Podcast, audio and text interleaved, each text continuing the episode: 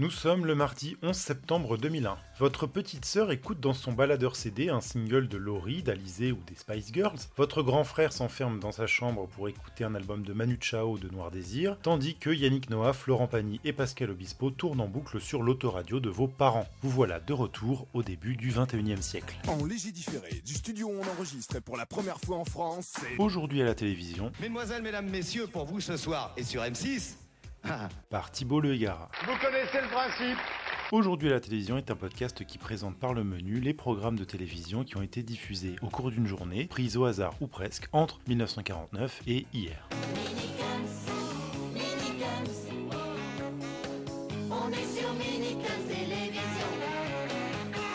Ouvrons le programme télé d'aujourd'hui et découvrons un petit peu les émissions habituelles. Les minicums sur France 3, les maternelles sur la 5e, Amour, gloire et beauté sur France 2, le Big Deal sur TF1 et Burger Quiz sur Canal+. Tous les matins, 7h-9h, Morning Live. Quelques émissions d'un style nouveau sont apparues. Le Morning Live sur M6 propose de dépoussiérer la formule de l'émission matinale au moyen de l'humour et d'une équipe de jeunes présentateurs parmi lesquels Michael Youn. Autre nouveauté, TF1 vient de lancer la Star Academy, un télécrochet couplé à une émission de télé-réalité.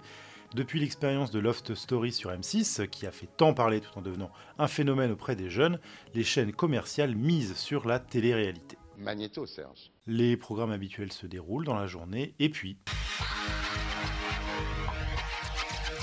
Madame, Monsieur, bonjour. Euh, nous interrompons nos programmes pour un flash spécial de la rédaction. Les deux tours du World Trade Center en plein centre de New York ont en effet été la cible de ce qui semble être un double attentat terroriste. il est 15h30 quand TF1 et France 2 interrompent leur programme. Bonjour à tous, ce flash spécial pour vous annoncer ces très spectaculaires explosions. Ce serait un attentat selon les médias américains à New York, au cœur de Manhattan. Par commodité, je vais commencer par vous récapituler les événements de la journée. Il est 14h45 à Paris, soit 8h45 à New York City, quand un avion s'écrase dans la tour nord du World Trade Center. 20 minutes après, un deuxième avion frappe la tour sud. 15 minutes plus tard, un troisième avion s'écrase sur le Pentagone à Washington DC. 20 minutes après, la tour sud s'effondre sur elle-même, puis la tour nord une demi-heure après. Moins de 10 minutes plus tard, un quatrième et dernier avion s'écrase au sol en Pennsylvanie. Vous voyez, vous découvrez cette image absolument incroyable du deuxième avion qui est venu donc se cracher, s'incruster dans la deuxième tour du World Trade Center. Les États-Unis ont déjà été des cibles, mais ils ne sont d'habitude pas attaqués sur leur territoire. Seuls deux attentats s'y sont produits auparavant.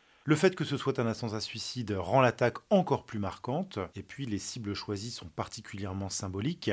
Les tours jumelles représentent la toute-puissance économique des États-Unis, mais aussi la mondialisation financière. Et un chercheur allemand, Joachim Butler, a écrit que les tours jumelles de New York avaient un visage ambivalent, puisqu'elles représentaient, je cite, au sens positif, la cathédrale d'un Occident libre, le bonheur et la prospérité d'un commerce mondial, ou, au sens négatif, la prétention impérialiste est l'emblème d'une Amérique qui réalise sa richesse aux frais de la misère dans le reste du monde. Un troisième avion se serait écrasé sur le Pentagone. Quant au Pentagone, qui abrite le département de la Défense, c'est le symbole de la puissance militaire américaine. Enfin, le quatrième avion qui s'est écrasé en Pennsylvanie se dirigeait vers Washington DC, la capitale, pour viser une cible politique symbolique, peut-être le Capitole ou la Maison Blanche. Les terroristes ont donc réussi leur attentat et en plus ils ont réussi à attirer l'attention du monde entier dessus parce que en ce mardi 11 septembre 2001, toutes les chaînes de la planète vont montrer ces images. Les chaînes françaises ouvrent chacune une édition spéciale d'information vers 15h30. Ce sont les présentateurs des JT du soir qui sont appelés pour les présenter, Patrick Poivre d'Arvor sur TF1, David Pujadas sur France 2 et Élise Lucet sur France 3. David Pujadas est un nouveau venu sur le service public, il ne présente les JT de France 2 que depuis 8 jours, après avoir travaillé pendant plusieurs années sur LCI, chaîne du groupe TF1. LCI justement est aussi mobilisée, de même que iTélévision, la jeune chaîne d'info continue du groupe Canal+, lancée en 1999, et sur laquelle Bruce Toussaint présente en ce jour l'édition spéciale. À l'instant, ces images nous parviennent, vous allez les découvrir avec nous. Les images, il faut en parler des images. Ces images, elles sont, et c'est triste à dire, spectaculaires, tragiquement spectaculaires. D'abord, il y a eu les images des impacts, avec les explosions, les gerbes de feu qui jaillissent des tours. Après quoi, il y a eu les images des tours éventrées et fumantes. Ensuite, les chaînes ont montré plusieurs personnes se jetant des fenêtres pour échapper au brasier à l'intérieur des tours. Et puis, il y a eu l'effondrement des tours, lequel a soulevé un énorme nuage de poussière qui a finalement englobé tout Manhattan. Tout Toutes ces images, elles ont été montrées en direct, puis ensuite rediffusées constamment. J'ai moi-même été surpris de voir à quel point elles ont été diffusées. Une étudiante, Anne d'Argenton, a fait le calcul et je vous le livre. Sur TF1, la vidéo de l'avion s'écrasant dans la deuxième tour du World Trade Center, cette vidéo a été diffusée 102 fois entre 15h30 et 23h. Et plus encore, entre 14h30 et 16h, le téléspectateur de TF1 a vu cette image en moyenne une fois toutes les 40 secondes. Quant à la séquence de l'effondrement des tours, elle a été diffusée en moyenne une fois toutes les 5 minutes de 16h30 à 23h. C'est beaucoup pour des images d'une telle violence, pour des images, j'ai envie de dire, aussi traumatisantes. D'ailleurs, Patrick Poivre d'Arvor le dit, je cite, C'est un choc. En effet, Patrick, c'est un choc. On peut sans difficulté affirmer que le téléspectateur est ici confronté à des émotions très fortes, les siennes, celles qu'il ressent en voyant ces images, et puis l'émotion des témoins qu'il va partager. Et comme si cela ne suffisait pas, les présentateurs vont renforcer les émotions par leurs mots et par leur ton. Ils vont céder à la surenchère. Par exemple, David Pujadas s'exclame, je cite, Incroyable, inimaginable, hallucinant, les mots font défaut pour qualifier la très vaste, la très spectaculaire opération terroriste menée aujourd'hui. Comme si les images ne suffisaient pas, David. Bien sûr, les images ont énormément contribué à ce que les attentats marquent les esprits. Il n'empêche que les images sont un peu confuses. Elles sont confuses parce qu'elles sont diffusées dans le désordre. Le direct est constamment entrecoupé par des retours en arrière. Comme les chaînes disposent au départ de peu d'images, elles diffusent les vidéos inédites dès qu'elles les reçoivent. Il y a donc un va-et-vient constant entre le présent et le passé récent.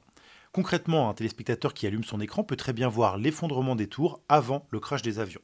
Dire que ça va ajouter à sa confusion et à sa stupeur. Il n'y a pas que les images qui tournent en boucle, le commentaire aussi.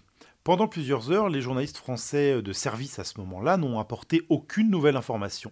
Ils se sont contentés de relayer tous les communiqués, toutes les dépêches, toutes les réactions qui leur parvenaient. Plusieurs fois, ils se sont contredits, plusieurs fois, ils ont annoncé imprudemment de fausses informations. Là, je vois que nous arrivent euh, à l'instant des, images, euh, des images dont on va, je l'espère, me donner très vite la provenance. Cet après-midi du 11 septembre 2001, les journalistes français sont comme les téléspectateurs, ils voient les images américaines en direct et doivent les commenter à chaud sans avoir le temps de les analyser. Tout cela, c'est problématique.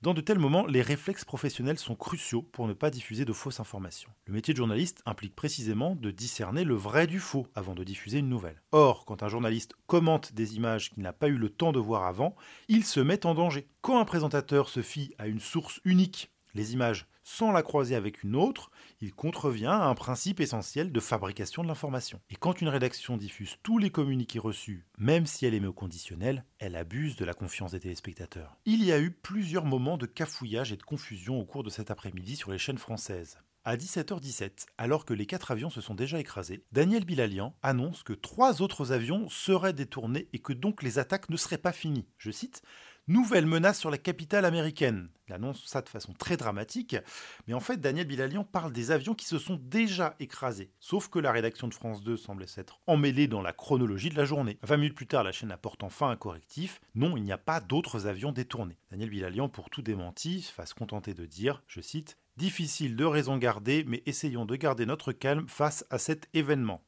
Un peu tard, Daniel.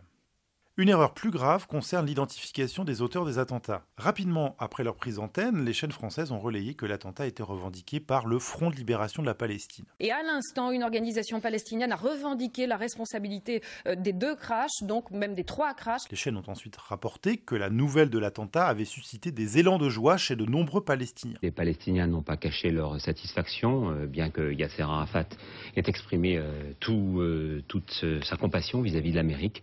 Et certains Palestiniens euh, se sont, euh, ont, descendu dans, ont dans la rue pour, pour crier leur joie.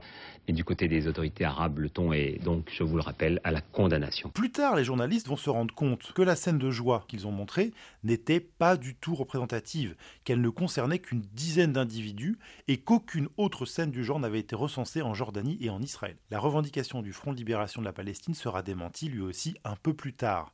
Sauf que le mal est fait, les téléspectateurs et les téléspectatrices sont invités à penser que les Arabes du Proche et du Moyen-Orient sont anti-américains et soutiennent le terrorisme. Alors devant l'ampleur de ces frappes et la barbarie de l'acte, on pense bien sûr en premier lieu au terrorisme islamiste qu'ils viennent du Proche-Orient ou d'Afghanistan. Ce n'est seulement qu'en fin d'après-midi, à partir de 18h environ, que les journalistes français vont explorer la piste d'Oussama Ben Laden et ne parler plus que de lui. Sauf France 3 qui avait déjà évoqué l'hypothèse Ben Laden dès la prise d'antenne. Sauf que, en ce 11 septembre 2001, les journalistes français ne disposeront d'aucune confirmation officielle que Ben Laden est bien l'auteur des attentats. Ça ne va pas les empêcher d'en faire immédiatement le suspect numéro 1.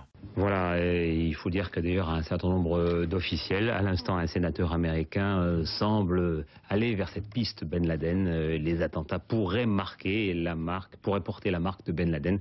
Malgré l'absence de toute confirmation, les chaînes françaises désignent Ben Laden comme l'auteur vraisemblable des attentats. Les journalistes ont beau utiliser le conditionnel, à partir du moment où cette seule piste est explorée, puisqu'on ne parle plus que de Ben Laden, alors le téléspectateur est rapidement persuadé que c'est lui l'auteur des attentats. D'autant que les chaînes françaises diffusent des images terrifiantes, des vidéos sur lesquelles on peut voir Oussama Ben Laden face caméra, proférer des menaces en arabe ou porter des armes. Pour faire tourner la machine médiatique, il vaut mieux avoir un suspect dont on peut projeter des images qui font peur, a écrit James Cohen, chercheur en sciences politiques à l'université Paris 8. Je parlais de confusion, elle se situe à plusieurs niveaux au cours de la journée. Sur France 2, un correspondant parle de, je cite, galaxie terroriste islamique, tandis qu'une journaliste de France 3 emploie l'expression, je cite, nébuleuse islamique. Déjà, il aurait fallu dire islamiste et non pas islamique. Ces expressions engendrent donc déjà un amalgame entre les pratiquants de l'islam et le terrorisme. Ensuite, ces deux expressions, galaxie et nébuleuse, sont ambiguës et même trompeuses. Elles donnent une image confuse du terrorisme qui serait un réseau gigantesque et tentaculaire, sans chef, sans organisation, avec juste une vague idéologie. À cette époque, le sujet du terrorisme islamiste est mal connu par les rédactions des JT, les experts sont peu nombreux. C'est donc un terrain risqué pour beaucoup de journalistes. En cette journée du 11 septembre 2001, ces journalistes-là sont allés trop vite, même si la thèse Ben Laden allait être confirmée peu de jours après. Les mêmes journalistes ont rapidement évoqué la thèse d'une guerre des civilisations, la fameuse théorie de Samuel Huntington selon laquelle il y aurait un affrontement ouvert entre des blocs différents par leur culture et irréconciliables, l'Occident contre le monde de l'islam radical. En quelques heures, grâce à des commentaires de journalistes et d'experts qui passeront sur tous les plateaux français, l'attentat d'un groupe terroriste contre une cible américaine s'est transformé en déclaration de guerre contre l'Occident tout entier. Un autre problème, c'est qu'une telle lecture de l'événement rend tout à fait acceptable l'idée d'une intervention militaire au Moyen-Orient. Puisque de toute manière ces deux mondes ne s'entendront jamais, alors il faut riposter et réduire l'ennemi à l'impuissance. Nous ne pouvons pas nous entendre avec eux, c'est culturel. D'ailleurs, est-ce que des Palestiniens ne se sont pas réjouis des attentats et de tous ces morts? Voilà comment, à cause de plusieurs erreurs professionnelles commises au cours de la journée, à la suite d'analyses trop rapides, à cause d'un manque de recul et d'un manque de connaissance du contexte géopolitique, les chaînes françaises ont faussé la perception des attentats chez le public français. Il est étonnant de voir que malgré tout, c'est un récit très cohérent de l'événement qui émerge à la fin de la journée, aussi sinistre soit ce récit, c'est le nous contre eux. Messieurs, bonsoir ou rebonsoir. Des scènes d'apocalypse, de guerre même au cœur le plus profond, le plus symbolique des États-Unis. Oui, immédiatement quand on voit de telles images en tant que téléspectateur, on pense à une guerre. Parce qu'on a déjà vu des guerres au journal télévisé et que les images y ressemblent avec des explosions, avec des morts. Ensuite parce que les journalistes le disent eux-mêmes. Des images de guerre, dit Daniel Bilalian. C'est la guerre, déclare Ulysse Gosset pour TF1 et LCI. Il n'empêche, dans le courant de la journée, ces journalistes de télévision vont dérouler un récit comme s'il s'agissait d'une guerre. D'abord, puisqu'il s'agit d'attaques suicides avec des avions, les journalistes dressent un parallèle avec l'attaque de Pearl Harbor en 1941. Puis ils vont évoquer tous les attentats commis depuis contre les Américains, après quoi ils vont dérouler un peu tous les conflits et toutes les interventions américaines dans le monde, surtout au Proche et au Moyen-Orient. Mais rapidement, le commentaire va dévier de l'histoire vers la fiction. La peur d'un incendie dans une tour a inspiré plusieurs films catastrophes, mais cet après-midi, la réalité a cruellement dépassé la fiction. Parmi les commentaires qu'on peut entendre sur TF1, France 2 et France 3, plusieurs font des parallèles avec des films de cinéma. Des attentats qu'on osait à peine imaginer dans les pires scénarios de catastrophes. On entend des références à Peur sur la ville, à Armageddon. Sur TF1, Jean-Pierre Pernaud affirme, je cite, Ça ressemble au scénario de la tour infernale. Pareil sur LCI, où un journaliste dit, je cite, je vous rappelle qu'il ne s'agit pas de cinéma, pardonnez-moi de vous le signaler ainsi. David Pujadas compare Oussama Ben Laden, je cite, à un méchant de James Bond. Tous ces journalistes, ne trouvant finalement pas d'équivalent dans le monde réel, vont les chercher dans les films catastrophes. Daniel Bilalian dit même, et là je cite, Quand on regarde ces images, on a du mal encore à s'imaginer que ce n'est pas sorti d'un film de science-fiction. D'ailleurs, quelque chose de très troublant s'est produit pendant le direct de TF1. À 16h14 minutes et 59 secondes très précisément, l'image a été coupée pour être remplacé par un extrait de 3 secondes du film Star Wars. Oui, oui, le Star Wars de George Lucas de 1977. Je vous décris la séquence. Patrick Poivre d'Arvor est en train de communiquer avec un journaliste qui témoigne de ce qu'il observe. À l'écran, on voit une rediffusion de l'effondrement de la première tour, puis, pendant que les journalistes continuent de parler, l'image bascule sur Star Wars pendant 3 secondes. Plus précisément, il s'agit de la scène pendant laquelle Yann Solo pilote le Millennium Condor et que Luke Skywalker tire au canon sur des chasseurs impériaux et qu'il en abat un en s'écriant Je l'ai eu Puis l'image revient sur le visage de Patrick Poivre d'Arvor. Dit comme ça, on a du mal à le croire, ça ressemble même à une légende urbaine. Sauf qu'on a des témoignages à l'époque de personnes qui ont bien vu ces 3 secondes de Star Wars en plein milieu du direct de TF1. Un chroniqueur de Télérama confirme l'avoir vu, des internautes ont échangé à ce sujet sur des forums de discussion, et moi-même qui vous parle à ce micro, j'ai vu l'archive en question, qui est conservée à l'Institut national de l'audiovisuel, et je peux vous confirmer que ce n'est pas une affabulation. La chercheuse Katharina Niemeyer a mené l'enquête pour essayer de comprendre l'origine, la raison, l'explication. Est-ce qu'il s'agissait d'une erreur technique involontaire, d'un geste délibéré? Est-ce que quelqu'un dans la régie de TF1 a voulu faire une blague? Est-ce qu'un technicien totalement ébahi par les images des attentats aurait décidé exprès de montrer une séquence d'un film de science-fiction comme pour dire cette fois-ci c'est vrai? La chercheuse n'a jamais trouvé d'explication et n'a jamais eu de réponse de la part de TF1. Mais on est d'accord que ce mystère, aussi surprenant qu'il soit, il est finalement très très anecdotique dans la journée. En réalité, peu de personnes devaient être devant leur téléviseur vers 16h ce 11 septembre 2001. Le public qui regarde la télévision en début d'après-midi est constitué majoritairement de retraités, de personnes sans emploi et de mères de famille. En 2001, il n'y a pas de chaîne d'infos continue gratuite, seul existent Euronews, LCI et e-télévision sur le câble et le satellite, et ces chaînes-là ne sont regardées que par un petit nombre de Françaises et Français. Il n'y a pas encore le réflexe d'allumer la télévision lorsque survient un événement, surtout qu'il est alors extrêmement rare que les programmes soient interrompus par une édition spéciale comme c'est le cas aujourd'hui. Comme on peut s'en douter, c'est tout de même un public massif qui a suivi les éditions spéciales de son septembre 2001. D'abord, entre 15h et 20h, TF1 a rassemblé 5,2 millions de téléspectateurs, tandis que France 2 en a rassemblé 2,8 millions. Ensuite, au JT de 20h, TF1 a rassemblé 11,3 millions de téléspectateurs de 4 ans et plus, soit 45,3% de part d'audience tout de même. Pour le JT de 20h de France 2, c'était 5,33 millions de téléspectateurs, soit 25,1% de part d'audience. Les téléspectateurs qui ont suivi l'événement en direct auront certainement eu du mal à couper leur téléviseur on comprend, hein, ces images, elles provoquent littéralement un état de sidération. Elles nous fascinent d'une certaine façon. On veut savoir, on veut comprendre, mais surtout, on veut voir. La scène est à la fois tellement inédite, tellement forte symboliquement, mais aussi, et c'est triste, tellement spectaculaire que l'on n'en décolle plus. Alors de plus, regarder la télévision nous donne l'impression d'être impliqué dans un collectif euh, très large. Comme l'explique le chercheur Daniel Bougnou, les médias mettent en commun le traumatisme. Fin de citation. À la fois parce qu'on ne peut pas échapper à ces images, mais aussi parce que les médias nous procurent la même expérience de l'événement. En fait, quand nous sommes toutes et tous chez nous devant notre écran, ce qui est en train de se construire, c'est notre mémoire collective et les images de la télévision y contribuent au premier chef. On est comme captivé, on reste devant son écran même quand il n'y a rien de nouveau, même quand les informations et les images tournent en boucle, même quand les images en question sont horribles. Depuis 5 heures, nous sommes en direct avec vous. Les chaînes françaises ont beaucoup meublé, comme on dit, au cours de cette journée du 11 septembre 2001. Vers 17 heures, les chaînes avaient à disposition toutes les images possibles. Par la suite, aucune nouvelle ne s'est ajoutée à celles qui étaient déjà disponibles. Et de même, peu de nouvelles informations sont arrivées après 17 heures. Les rédactions ont quand même préparé quelques nouveaux sujets au cours de la journée, notamment sur l'historique des tours jumelles ou sur Oussama Ben Laden, mais il y a peu d'analyses là-dedans. Ce qui se comprend étant donné que l'événement est encore tout chaud.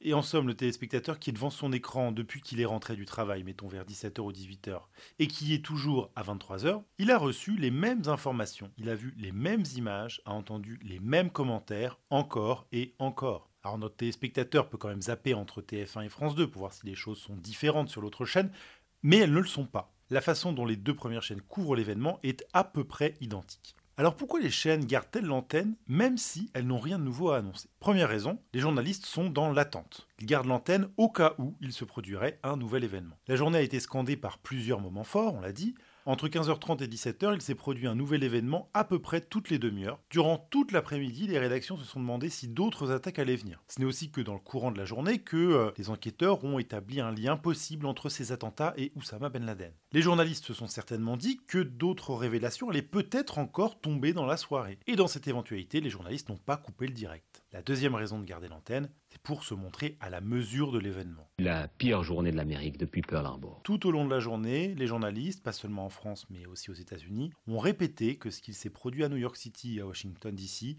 est un événement historique. Il y a donc une stupeur générale, un besoin d'explication, mais aussi le souhait pour les journalistes de ne pas traiter l'événement trop légèrement. Pour ces raisons, les journalistes ont gardé l'antenne jusqu'à 23h, mais en contrepartie, les chaînes ont dû meubler, n'ayant rien de nouveau à apporter.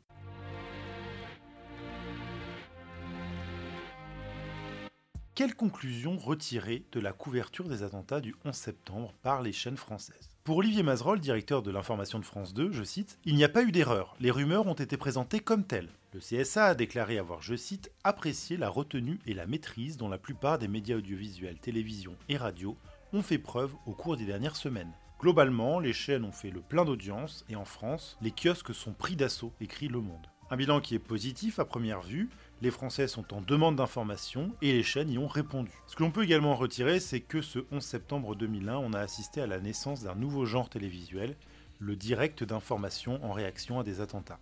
Ces dernières années, on en a eu beaucoup des directs de ce genre. Depuis les attentats de Toulouse en 2012, il y a eu beaucoup de journées de ce type. Charlie Hebdo, l'Hypercacher, le 13 novembre, Nice, Strasbourg. Et à chaque fois se repose la même question sur le difficile positionnement du journaliste qui doit annoncer et commenter des événements en train de se dérouler. Et à chaque fois se répètent les mêmes erreurs, des informations non vérifiées sont diffusées prématurément. Et à chaque fois les chaînes conservent l'antenne et meublent en rediffusant les mêmes images, en invitant les mêmes experts et en faisant réagir les mêmes politiques. Les principes journalistiques et l'éthique professionnelle devraient éviter de telles situations. Ce n'était pas le cas en 2001 et ce n'est toujours pas le cas en 2019. Et là, je vais encore une fois citer la chercheuse Katharina Niemeyer. Les attentats du 11 septembre 2001 ont mis en évidence que les journalistes de télévision ne sont pas préparés à couvrir de tels événements. Elle dit même que les journalistes rêvent qu'il survienne un événement de cette ampleur, malgré quoi ils ne savent pas comment le couvrir en direct. Alors ils improvisent, ils agissent dans l'urgence, ils commettent des erreurs, notamment en raison du manque de recul sur l'événement en train de se produire, et surtout ils meublent, c'est-à-dire concrètement les chaînes mettent en place un dispositif complexe et coûteux en direct, mais qui ne produit qu'une quantité infime d'informations. Bernard Zécry était directeur de la rédaction d'e-télévision en 2001, une chaîne qui a elle aussi tourné en boucle sur les attentats du 11 septembre. Pourtant, il déclare après coup, je cite, L'info en continu, c'est une tradition qui nous vient des États-Unis, et cela peut devenir dangereux quand on n'a plus d'histoire à raconter, ni d'infos nouvelles à donner, quand on se mord la queue. Pas mieux, Bernard. Avant de refermer cet épisode, je vous propose de faire un tour par la bourse en ce 11 septembre 2001 toutes les valeurs sont en baisse. Le CAC 40 a fini à moins 7,39%, DAX moins 8,49%, Dow Jones moins 7,13%, Nasdaq moins 6,83%. Seules les valeurs refuges ont grimpé comme l'or, le franc suisse et le pétrole. Comme quoi, en ce 11 septembre 2001, même si l'Occident a vécu une de ses journées les plus marquantes depuis des décennies, il est rassurant de voir que certaines et certains n'oublient pas leurs principes, vendre ses actions quand ça va mal. C'est tout pour aujourd'hui. Aujourd'hui à la télévision est un podcast de Thibault Le. Avec dans cet épisode les voix de David Pujadas, Élise Lucet, Patrick Poivre d'Arvor. Les archives que vous avez pu entendre sont conservées par l'Institut national de l'audiovisuel.